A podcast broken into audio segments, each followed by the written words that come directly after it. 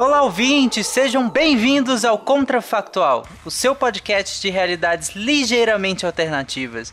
Eu sou Tarek Fernandes e hoje estou aqui com Pena. Camaradas, a União Soviética não vai cair. A União Soviética não pode cair. Boa. Cris. Ah, aqui é Cris e teria sido outro. Se não tivesse sido esse, teria sido outro. e o Will. Здравствуй! com essas ótimas aberturas e óbvio com o título do episódio, vocês já sabem que o tema é E se Chernobyl não tivesse ocorrido? Vamos lá, gente, devaguem.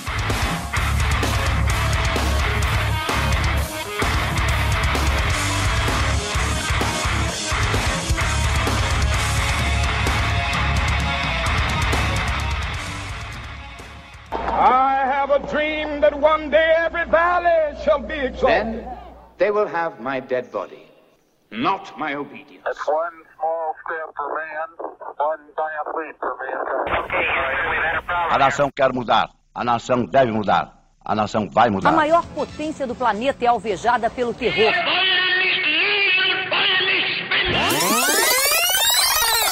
Contrafactual.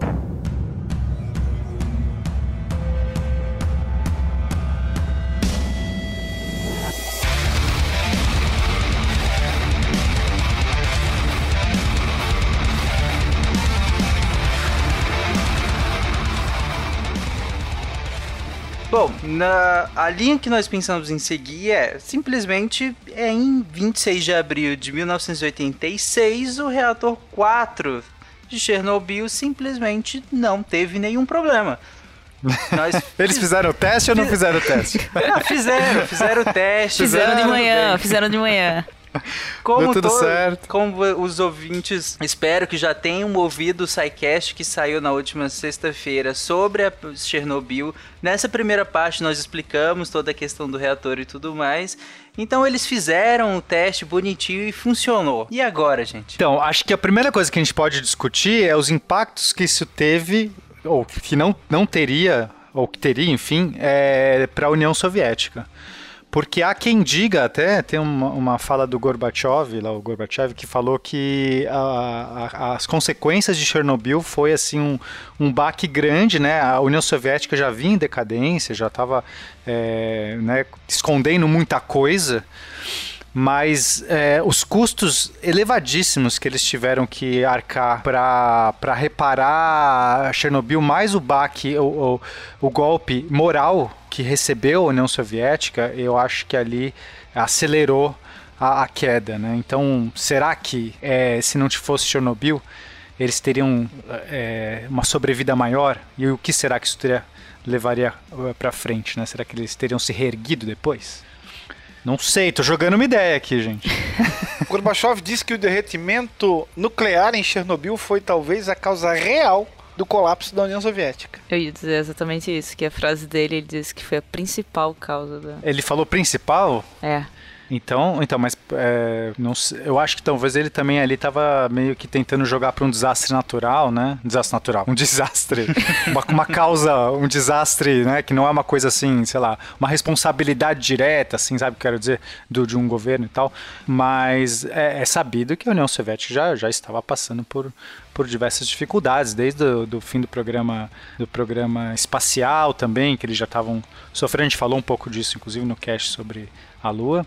Mas sem dúvida, os custos foram absurdos, né? Os custos e a moral.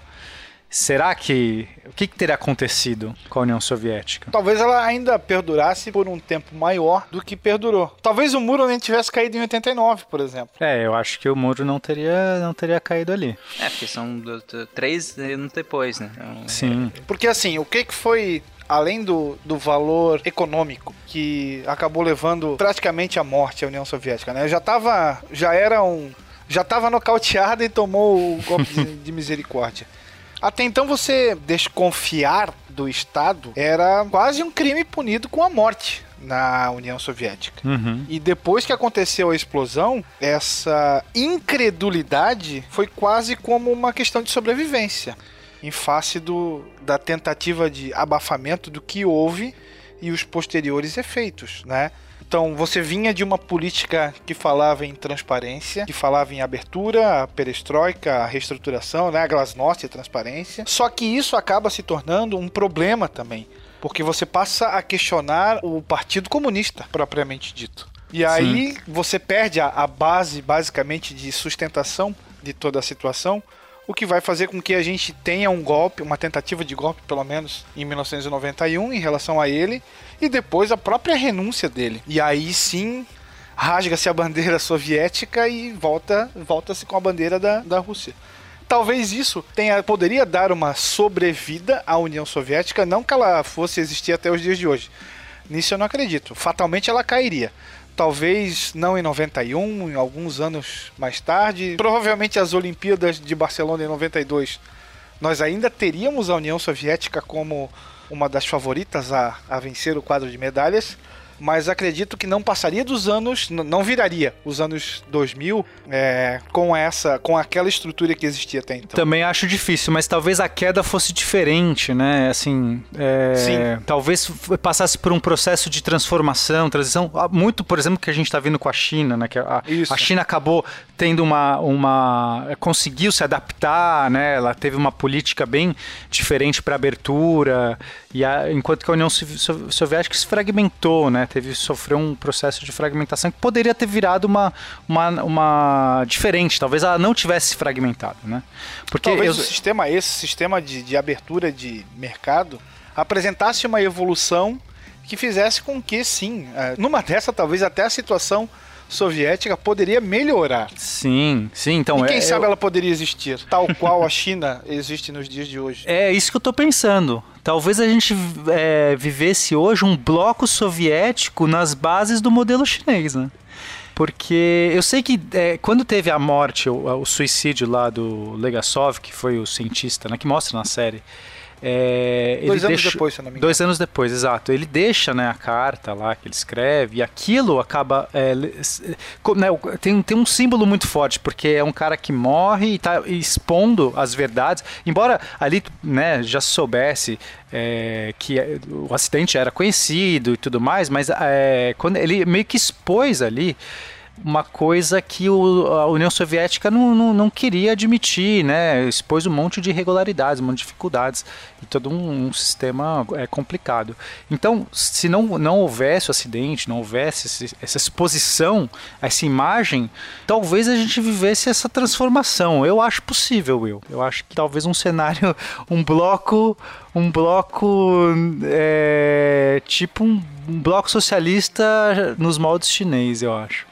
Vocês falam que no caso de no. Porque a Glasnost, né, Perestroika, que foram implantadas ali na, na década de 80, né? é, e a gente sabe dos A problemas. ideia era quebrar um pouco a burocracia estatal. Uhum, exatamente. né, e talvez tornar a União Soviética um pouco mais competitiva, talvez, ou um Uhum. pouco mais agradável aos olhos ocidentais também. Querendo ou não, era uma questão de sobrevivência do próprio Estado. Sim. né? A China já, já vinha numa, numa torrente eh, de pelo menos 10 anos ali. Começa em 79, 70. Começa. Depois que o Mao falece em 76, quando assume o Deng Xiaoping, já existe uma mudança de pensamento. E pouco tempo depois, essa mudança passa a ser prática. Se eu não me engano, de 79 em diante, a China começa essa operação para abrir-se ao mundo. Então você já tinha Mas cheio de Talvez um exemplo a regras, ser né? seguido, É- né? Não, então, exa- exatamente, é isso que eu imagino, porque é, a- existia um monte de protocolos, era extremamente complicada essa abertura. A China né, fez isso de uma maneira muito controlada. E que eu imagino que a União Soviética como um todo olhasse e e, e, é, visse que era insustentável manter, né, manter essa pose toda, mas como não sofreu nenhuma, nenhum baque moral, ela poderia é, se espelhar, Tinha inclusive, no tempo, que estava né? acontecendo na China, teria tempo, poderia se organizar e aí entrar num regime de transição. E, e provavelmente. E aí eu não sei como é que seria, por exemplo, a queda do muro, esse tipo de coisa. né? A gente pode elocubrar aqui se isso seria uma coisa meio sabe, de comum acordo, sabe, aquela coisa assim, não, agora nós estamos aqui é, em prol dos nossos companheiros europeus, quer dizer, talvez fosse uma coisa diferente, um discurso diferente, né? Mas acredito que o muro cairia de comum acordo, sim. Uhum. Até como uma, talvez uma prova da boa vontade russa ou soviética Exato. É. em relação a essa, dando uma, uma dando a mão à palmatória para que essas mudanças ocorram. Você tem a desestruturação do muro de Berlim, por que não? Uhum. É, Afinal de contas, se você pensar, se eu não me engano, foram 41 bilhões de dólares consumidos pelo acidente de Chernobyl. Você imagina um país que já tá capenga, vira uma comporta, é uma represa que, né, que estoura. E aí aquele suspiro que você ainda dava acaba se tornando o último suspiro realmente. Sim. Vale lembrar que a, a União Soviética cai oficialmente em 91. Então ela ainda dura aí manquitolando um pouco mais de quatro anos, né? Depois do acidente. Agora, na nossa a- linha temporal normal. Será que no nosso contrafactual aqui é, iria também ter essa fragmentação? Então os países voltariam a ter os seus regimes, a sua, a seu- sua autonomia? Ou é, existiria um, um, como eu falei, né, um bloco ainda unificado, ainda talvez trazendo aí os, os ideais é, socialistas, né, a ideia do, do socialismo é tran- é não ter essas, essas barreiras, fazer essa, essa sociedade né, é, global. Mas será que eles que teriam ainda força para manter? Porque é, havia vários tipos de problema é, de questão étnica, por exemplo, né, que só sobrevivia por conta dessa, desse regime forte, né, dessa presença forte estatal. O, o discurso patriótico soviético era extremamente forte e eficiente. Uhum. Você passava uma régua nas diferenças e basicamente todos eram soviéticos. Não eram russos, nem bielorrussos ou Ucranianos. tadiques. Eram soviéticos. E aí, o que, que vocês acham? Eu acredito que essa união continuaria. Ainda mais agora com essa flexibilização econômica Uhum. e política. Então, uma coisa que o Will falou que, que é é interessante, que é, o, o Pena tinha levantado também, que é como isso mancha a imagem da União Soviética, e eu não tô nem falando pra, pro restante do mundo, mas internamente. Porque Exato. Ela passa.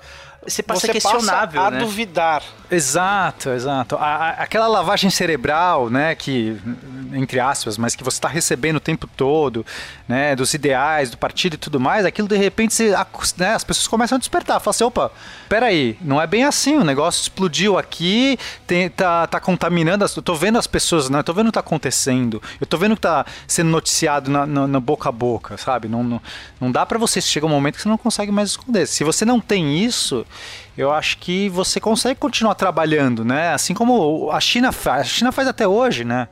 É, consegue mesmo tendo um mercado aberto, né? Tendo é, uma- um governo bem diferente daquele de antigamente, ainda continua muito forte é, toda essa panfletagem, né? Mas é como o William falou, com, como se tinha um discurso político muito forte, você mantendo a confiança do, do povo nisso, seria mais difícil você dissolver o bloco. Então Uhum. acho que sim, os blocos se manteriam, porque você teria, essa confiança continuaria, você não teria essa quebra. Mesmo que, que tivesse enfrentando outros problemas, o povo ainda confiaria naquele tipo de governo. Então, Os efeitos geopolíticos do acidente são quase que totalmente internos. O, o- quem vai assimilar o golpe maior, né? Uhum. Claro que Sim. existirão críticas em relação ao que depois a gente vai falar da energia nuclear propriamente dita, mas a desconfiança passa a ser a ordem da vez. E a partir daqui, a tendência é que você perca o controle. Antes você tinha um pedestal, né, que você deveria glorificar e tudo mais. Agora você passa a questionar. Uhum. E aí você tem, o, o Spinelli comentou, tem uma miríade étnica ali dentro. né, e até com tribos que antes eram inimigas mortais e que passam a se tolerar por medo com esse discurso de patriotismo soviético. Então a União Soviética está acima de todas as diferenças. Só que agora essa união não une mais. Você perde a argamassa. E quando você tem a desconfiança do próprio sistema e o Partido Comunista, que era grande, o grande braço de ferro, que levava a, a ferro e fogo toda essa situação, passa a ser questionado, você perde a sua sustentação. Então nós não teríamos isso. Talvez com essa flexibilidade. A perestroika e a glasnost poderiam ter dado certo.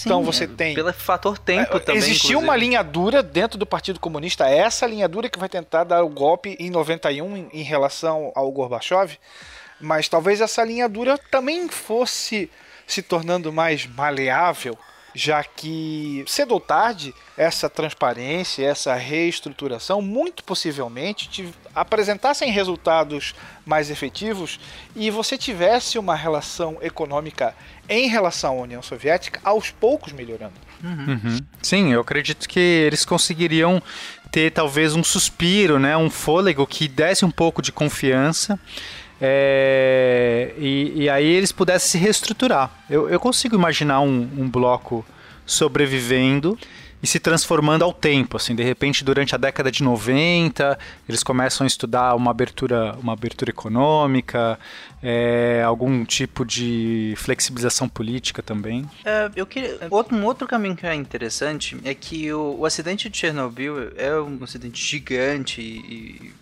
foi televisionado até certo ponto. A União Soviética, inclusive, teve que vir a público, né? De maneira muito. De como, qual palavra que eu uso? Que cautelosa ainda é pouco demais para isso. Mas, enfim, de maneira muito singela admitir o acidente, né?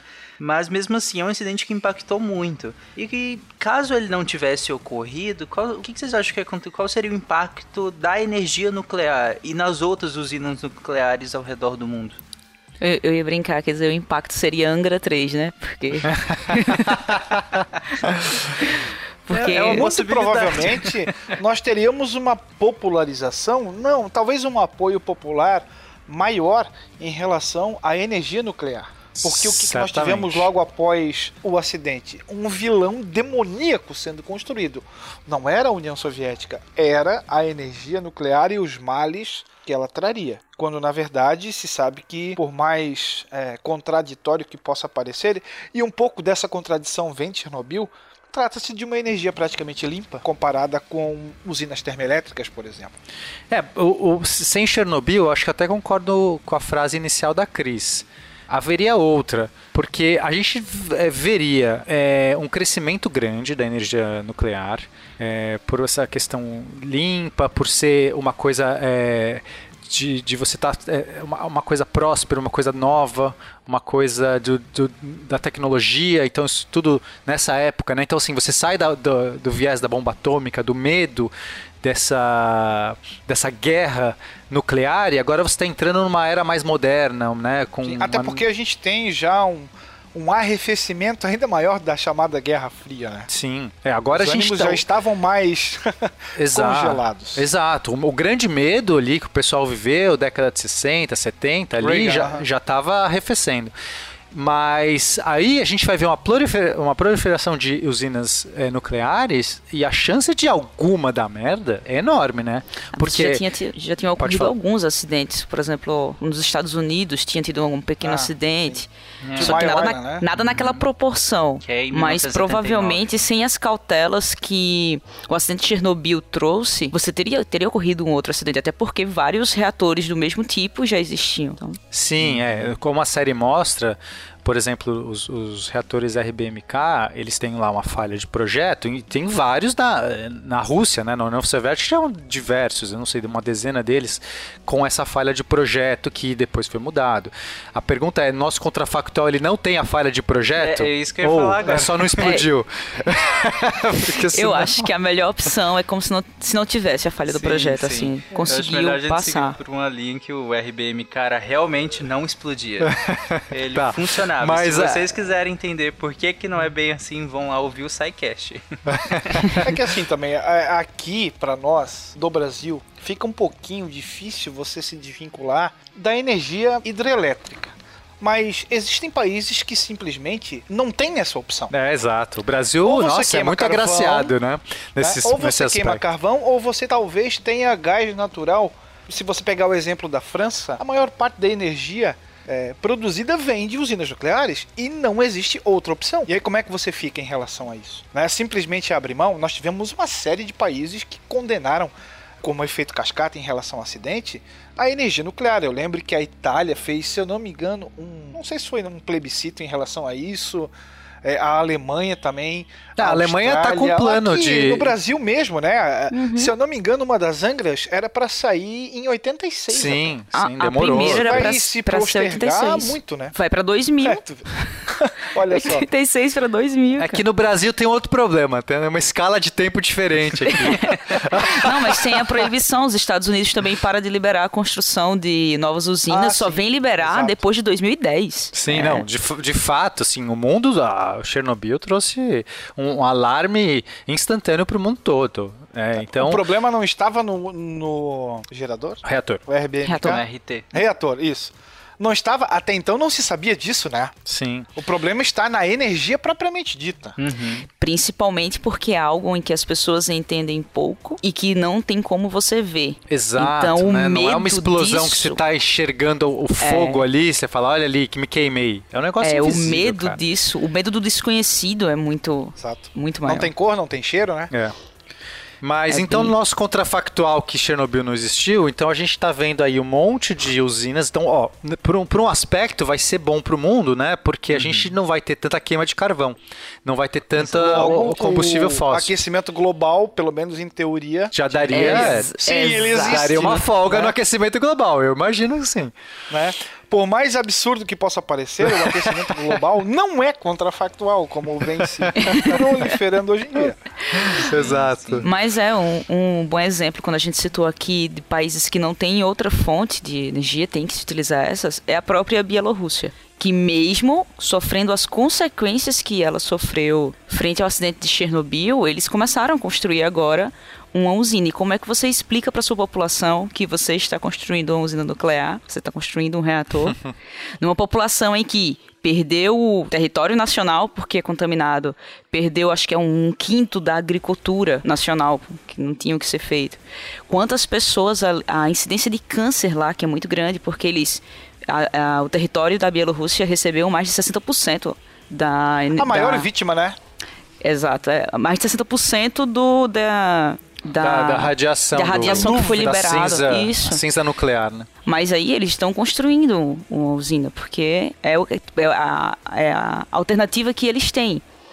Então esse medo não se teria, e é, é um país altamente desenvolvido, então esse medo não, se ter- não teria, e eles já teriam provavelmente uma usina muito antes. É, agora, agora eu entro no. Fiquei pensando uma outra coisa. Porque se a gente tem essa energia nuclear, nessa, essas usinas nucleares é, sem um medo, se proliferando e tudo mais, será que não haveria também um desenvolvimento armamentista? Porque a gente sabe que é, você consegue aproveitar, no caso urânio, um dos subprodutos é o plutônio, e você pode usar plutônio para fazer armas nucleares. Será que existiria é, mais eh, um pensamento nuclear mais desenvolvido, ou pelo menos armas nucleares em desenvolvimento em vários outros países também? A tecnologia nuclear seria mais distribuída? Começa por aí, né? É. Será que existe uma proliferação em todo o mundo ou em algumas regiões? Não sei. E aí você tem que pensar em Oriente Médio, África também, América Latina. É, o, o Brasil, por exemplo, ele não pode enriquecer urânio mais do que um- uma certa porcentagem, justamente por conta desses tratados, né? Será que existiriam então esses tratados também para evitar o uso de, de armas nucleares? Eu acho que acho que nesse ponto que, sim, é, né? Acho que isso, isso não mudaria. geopolíticas, né? Não, É. não teria essa desculpa, né? de- tão evidente assim, mas por questões de geopolítica, já que é um grande elemento dissuasivo e tudo mais, acredito que até teriam esses tratados. né? Mas ah, além da, da com a popularização da, cada vez maior da energia nuclear e não necessariamente de um acidente nuclear, né? Porque a popularização da energia nuclear veio com Chernobyl, mas por conta de um acidente, né? Então ela veio contaminada, né? Com perdão do trocadilho. E mas se, se ela não viesse assim contaminada, qual que vocês acham que seria o impacto na cultura pop? Que a, a Cris falou que, por exemplo, esse inimigo invisível que é a radiação e tudo mais, isso foi bem trabalhado no cinema, nos quadrinhos e tudo mais. Chernobyl foi retratado em diversas mídias possíveis aí. Qual que vocês acham que seria o impacto na cultura pop de não ter a radiação como esse, esse vilão tão grande assim? Então, o maior, olha só, o maior acidente radiológico seria o de Goiânia aqui, que aconteceu em 87. É, assim, supondo que nenhuma outra tivesse explodido no lugar também, né? Sim, Porque sim. é, as medidas de segurança e atenção foram por conta de Chernobyl. Se não tem esse acidente, eu acho que a chance de ter algum outro acidente, talvez não na escala que teve, porque ali foi uma cagada monstro, vários erros que dificilmente aconteceriam em outro lugar. É uma Mas acho sucessão, Porque né? o, é como se- eu penso bem que o acidente de Chernobyl ele foi muito grave, só que a proporção dele não foi causada assim, pela radiação, e pela- mas sim pela falta de informação. O ato de você não tomar as primeiras atitudes rapidamente, não informar a população rapidamente, tudo isso fez com que ele tomasse a proporção que tomou falando em atingir as pessoas, porque se tivesse conhecimento de como tratar aquilo primeiro, você não teria quantidade de casos que você teve, por exemplo, de pessoas com com o Câncer, neoplasia. não, não necessariamente o, o câncer em si, que é a consequência final. Provavelmente você teria uma redução disso também, porque você iria re- retirar as pessoas ali numa mais rápido do que foi feito. Mas você poderia ter uma, uma forma melhor de controlar e as pessoas não tiverem não terem tanto a Síndrome, radiação aguda? ah, isso, a síndrome da radiação aguda. Eu acho que teria essa, essa redução mesmo do, da síndrome. Você teria tido um controle melhor disso. Se tivesse sido avisado antes. Então a falta de informação é o. Mas vocês me responderam qual seria o impacto direto na cultura pop. de fato. Menos O super-heróis Brasil é radioativos. alçado a ser a- o grande... o grande fornecedor ou o grande personagem da cultura pop por causa do acidente de Goiânia. Ponto. Legal. D- Admitindo, digamos, que o Homer Simpson nunca foi admitido em usina nenhuma e todas as outras usinas funcionaram perfeitamente. Nenhum acidente, apesar, como o Pena falou, que Chernobyl funcionou, né? Como revisar medidas de segurança, adotar novos métodos, enfim. Mas nada disso precisou, funcionou tudo perfeitamente. E aí Goiânia, né, fica ao sol, aos, a, a mídia internacional como o maior de todos. Então quer dizer que Olha aquela o Brasil aí série, entrando aqueles em primeiro lugar. Se passariam em Olha aí, Goiânia em vez de em vez de Pripyat. Sim, estaria vendo agora a série Goiânia, Goiânia. Césio, Eu, acidente. eu tô rindo, mas é que seria um dos atores, né? Sim, sim, sim. É bem interessante pensar, porque a, a cultura pop foi muito contaminada pelo, pelo que aconteceu em Chernobyl. É tanto que várias séries modernas, quando a gente pega o, o, a- o contexto delas ali, até a cenografia parece com, com o que aconteceu em Chernobyl. Claro que ela bebeu muito também de Three Mile Island, né? Que aconteceu antes de, de Chernobyl. Mas também bebe muito do, do- de Chernobyl. Pega muito do, do, do contexto ali, do- até da geografia de Chernobyl. Reparem nas séries que trabalham com, com radiação, assim, é, para formar monstros e tudo mais, pra vocês verem que é, tem muita coisa do, do acidente de Chernobyl ali, né? Mas olha só, Tarek, já que é um contrafactual, a gente pode viajar à vontade, vamos pensar aqui nesse mundo que é, a energia nuclear foi super legal, tá resolvendo o problema do mundo, né, de lixo, de, de poluição, de, de aquecimento global, todo mundo tá confiando, não deu acidente, tá tudo legal. O que, que acontece? De repente a gente tá vendo, sei lá, carros movidos a energia nuclear. De repente a gente tá vendo baterias nucleares. Eu não sei, seria ide- um mundo diferente, um mundo interessante. A gente tem submarinos nucleares, né? Que tem um reator. Reatores pequenos nucleares de fissão, eles é, existem. Eles só não são usados em larga escala porque existe toda essa coisa, todo esse medo, toda essa coisa. Mas em princípio, você usa isso em, naves, né? Em espaçona- espaçonaves, a gente tem. É, por exemplo, a Curiosity, lá que está em Marte, ela funciona. Ela tem um. Não é um reator, é, basicamente é um emissor de radioisótopos, mas é uma- um material fissionando ali e esquentando e movendo um motorzinho, né? Gerando um, um- um motor que é está. aquele que funciona como motor se fosse não, uma vela?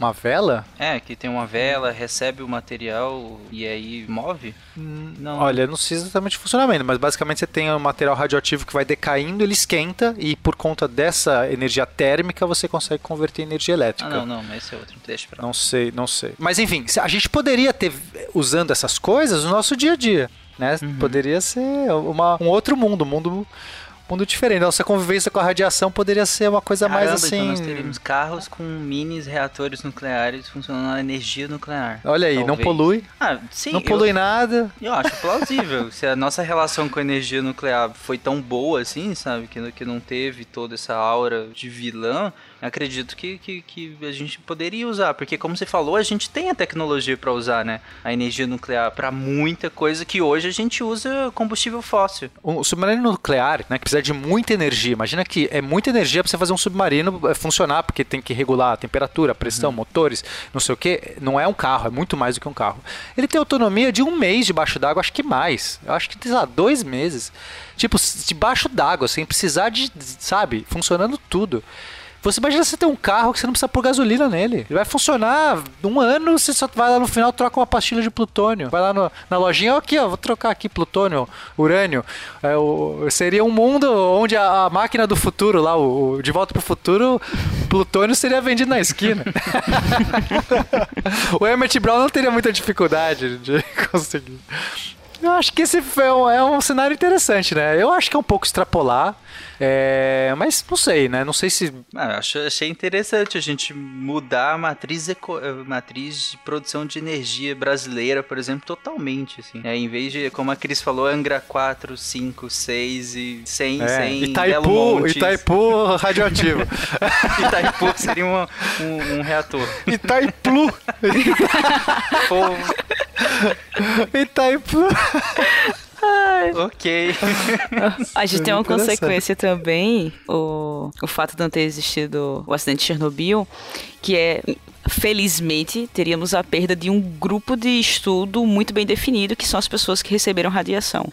Porque, hum, infelizmente, a gente tem isso. Então, você consegue estudar o impacto da radiação naquelas pessoas, porque você tem um grupo muito grande, muito diversificado, de que receberam doses diferentes de radiação, você consegue dosar isso, mas você tem esse grupo de, de estudo e isso teria, seria ausente, um grupo desse nesta proporção. E a gente consegue ver a, a incidência de, de câncer, de problemas na tireoide, de desenvolvimento, problemas de desenvolvimento e essas coisas, porque a gente tem esse grupo bem definido e isso seria perdido. Então a gente perderia um pouco da informação da área de saúde frente a, os impactos da, da radiação, porque não dá para você pegar um grupo e dizer, senta aqui, Sim. vamos botar uma alta dose de radiação aqui só para ver o que acontece. Não sim, dá, né? Sim. Não, faz é. Infelizmente, um acidente desse traz um, possibilidades como essa. Aprendeu-se na prática, né? Uhum. É. Não, porque o conhecimento do, do, impacto da radiação sobre corpos humanos e, e animais e, e, até sobre plantas e tudo mais, a gente tinha uma parte já, já né? Já tinha até estruturado um, um grande parte mas ver aquilo acontecendo. Mais teórica do que prática. Sim, né? exatamente. Ver aquilo acontecendo e acompanhar a timeline daqueles acontecimentos ali. Chernobyl propiciou um, um, um campo de, de, de teste é, horrendo, né?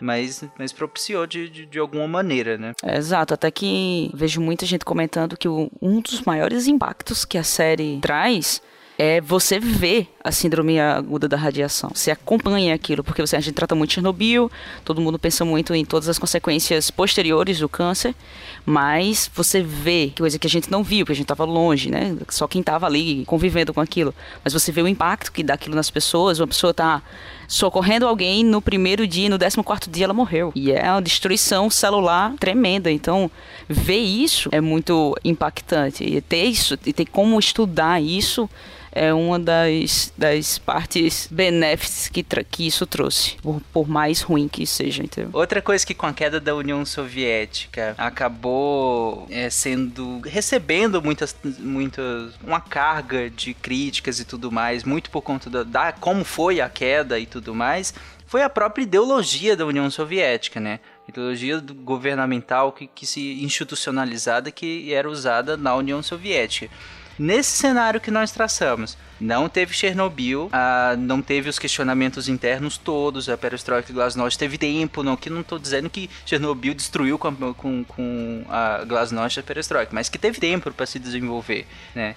E aí com isso, como nós falamos, talvez formaria um bloco econômico, assim como é a União Europeia, assim, mas nos moldes mais da China, né, em questão econômica e, e, e social e tudo mais. E cê, qual o impacto vocês acham que teriam na visão da ideologia comunista e socialista no mundo? Essa ideologia, ela, por questão de sobrevivência, ela teria que sofrer alteração. A perestroika e a glasnost vêm a facilitar ou a tentar esmorecer um pouco essa situação. É, eu não consigo conceber a União Soviética como uma grande Coreia do Norte, por exemplo, nos dias de hoje. Sim. Onde você tem quase que uma teocracia e um país extremamente fechado. Isso não cabe na, na União Soviética, até mesmo porque geograficamente a gente está falando de um colosso. Exato, não, não dá para você se fechar como a, é, a Coreia, enfim, quase alien, se aliena completamente do mundo.